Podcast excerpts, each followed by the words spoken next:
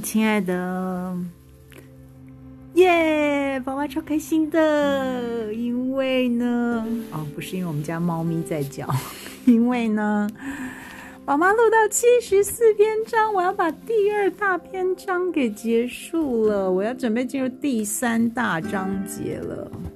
我们家的猫咪也都在喵喵喵的为我开心吗？不是，它来讨爱的。好，来我们看一下哈。第一，它有几个主题。第一大主题是己，谈到自己的己；第二大主题是喜，喜悦的喜；第三大主题是生，选择不被欲望、不被欲望操控的人生；第四大主题是心，追寻追寻那个心灵的自由。所以宝妈是把心的这篇主题讲完了，耶！放鞭炮。那我。那接下来呢，你们就会陆续陆续听到的几个篇章主题是：第五大篇章是有，啊，亲近善友；第六篇章的主题是世世界的世，不要被外来力呃外来的力量所牵引。好，那第七大篇章主题是人，保持个人的独特性。第八篇章的主题是爱，身心一致。的真爱，第九篇章的主题是知识的知，啊，没有建必要建立一套属于自己的哲学，嗯，在谈思维系统。第十大篇章的主题是美，人的价值要往何处去呢？所以其实它整整体来说，其实蛮符合我们在一个层次上面的进展，叫做真善美。其实这个思维议题，宝妈呢。之前谈想过很久，非常的久，就是为什么真善美，我们才能在谈谈到真理、公义、哈真相，然后我们追寻真正的一种宗派，真正的到底人死后真正的世界，到底哪一个才是我们的真主阿拉啊真？然后透过真正的一个哲学思想，建立了一个所谓的善的一种生活观。那为什么美是放在最后面呢？我想这是一个很大的一个生命叩问。宝妈那时候还为了这个大主题做过了一个自己看给自己给自己看的心智图。哲学思想就是这么的有趣，它没有一个标准答案，但是呢，它又似乎有一种人性共通的一个。亘古不变的一种流程，SOP，甚至一种累积在那里，一个轨迹在那里，让你去追寻。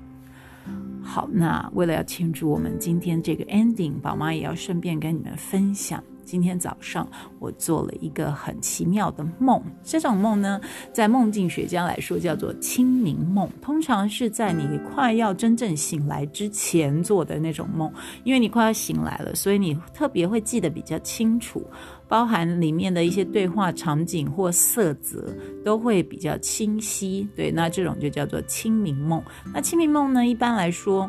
呃，你可以透过清明梦当中的一些自己的一些反应呢，可以看得到自己在呃清醒时候的一些思考，它会带带入你的潜意识当中，在清明梦梦当中呈现。对，所以等一下呢，宝妈也顺便跟你们分享一下今天我早上做的一个清明梦。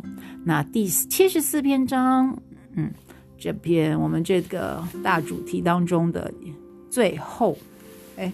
这个大主题，对不起，我记忆力不好，宝妈记忆力不好，我要再看一下。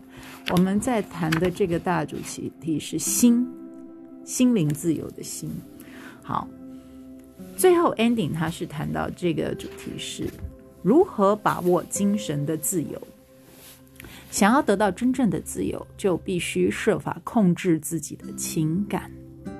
嗯哼，一旦过度放纵情感，只会被情感牵着走。甚至冲昏头，结果就是作茧自缚，失去自由。精神自由、思想豁达的人都很明了这一点，也会亲身实践。这段文字出自尼采《善恶的彼岸》。好，回到我刚刚说的今天早上清明梦。今天早上的梦境呢是这样，大约就是我们一家人玩的非常的开心，极度的幸福。突然，某一个意外产生了，然后呢，我的一个挚爱的亲人，其实我不确定是女儿或儿子，或者是爸爸妈妈，我不确定。我只知道一个意外发生了，然后挚爱的亲人就走了。然后在梦境当中的我自己的情绪是非常非常的伤心的、伤痛，那已经不叫心，叫做痛、伤痛的。然后，然后呢，非常非常沮丧、难过的，非常觉得这个世界有一种被掏空的感觉。在那个极度的啜泣的悲伤感、伤痛感当中，产生了另外一个我在思考。这个思考就是：哦，原来失去至亲的痛是这样子的。这是第一个意识到，原来自己是可以悲伤到这种状态。第二个，哦，原来所有的幸福。都是短暂的，而且，甚至，你有多大的幸福，就有多大的伤痛。当这份幸福感失去的时候，它带来的伤痛感也就越强烈。这是第二个大脑产生的一个思维。然后第三个我产生的一个一个念头是。那难道要这么伤痛下去吗？难道这种伤痛是没有办法被导引的吗？或者是取代的吗？难道只能够一直这样子的空空虚跟伤痛感吗？那那时候其实内心的感觉是觉得。小小的 OS 是是的，我没办法，再也没有人能取代他了。我就是没办法，没办法，没办法。内心其实是有一个小小的 OS，只想要在那边耍赖流泪，然后产生一种空荡荡的感觉。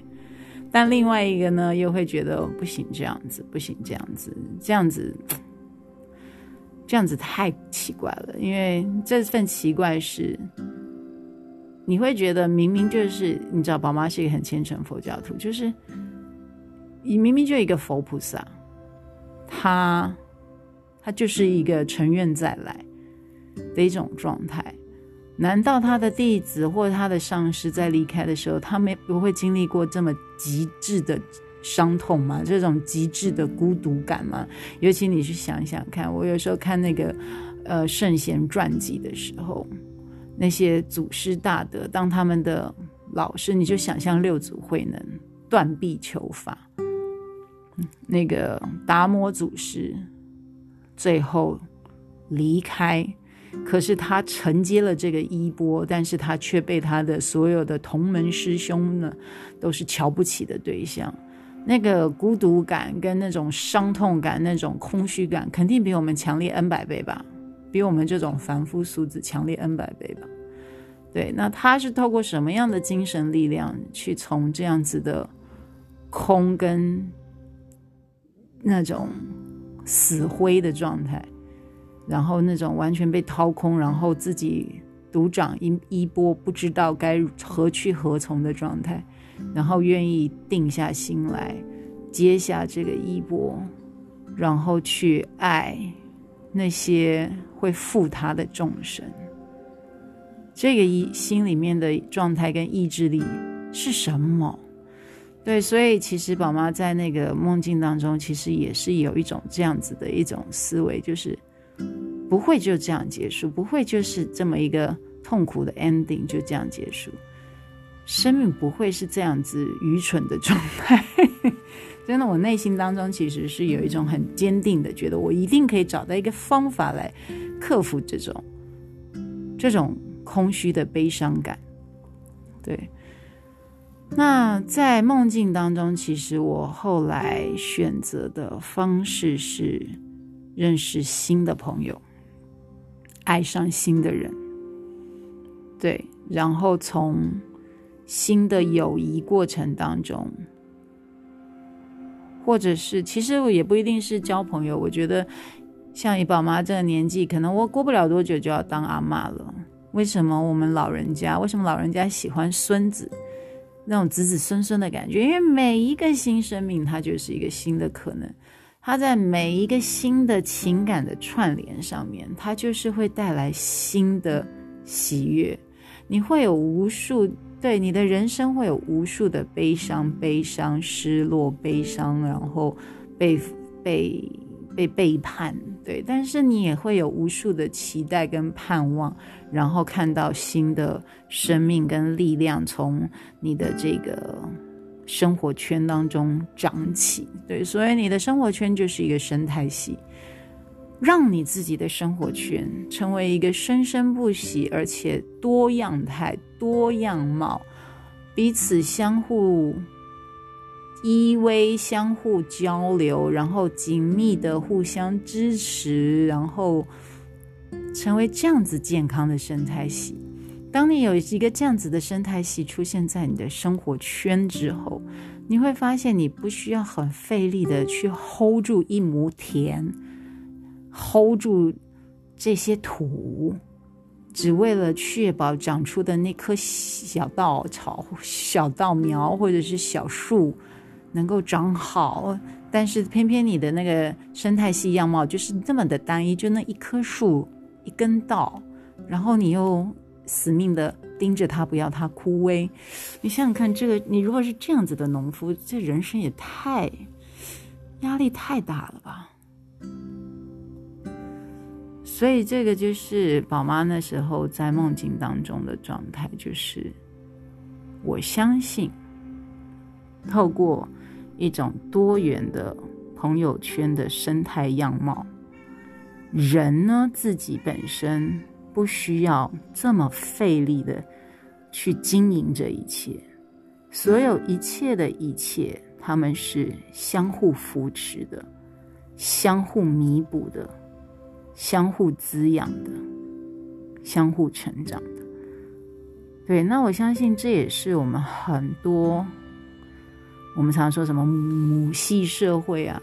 或者是，呃，比如说希腊人那时候在讲，it takes a village to，呃，这里其实不是希腊人讲，那是一个欧洲谚语，就呃，那非洲谚语，it takes a village to raise a child，就是要养一个小孩，不要一个妈妈和爸爸养，要靠整村的人的力量去养。当我们有一个像原生部落的这种。或者是少数民族那种母系社会的这种多样貌的一种生态性的家族状态的时候，其实我们在面对至亲的走的时候，我们不是自己一个人被掏空的状态，我们是一个生态系当中共同的送走了一个生命，但同时我们也会共同迎接更多的生命在我们的这个生态系当中，对。好，这个就是今天宝妈清明梦当中所体验的一些感受。对，那回到尼采在这个篇章当中的最后一一章节，第七十四章节，他说：“如何把握精神的自由？”他谈到的是控制自己的情感。宝妈觉得没错。控制自己的情感很重要，但是宝妈更想要说的是，何不让整个生态系、整个家族、整个村落帮助你一起，让你成为一个情感丰沛、精神强大的人类呢？欢迎大家一起丰富我们的。交友圈以及我们的生态系吧，让所有的家人们陪伴着我们一起度过生命当中的失落、悲伤、痛苦，然后迎接所有的喜悦、新生、茁壮。Good night。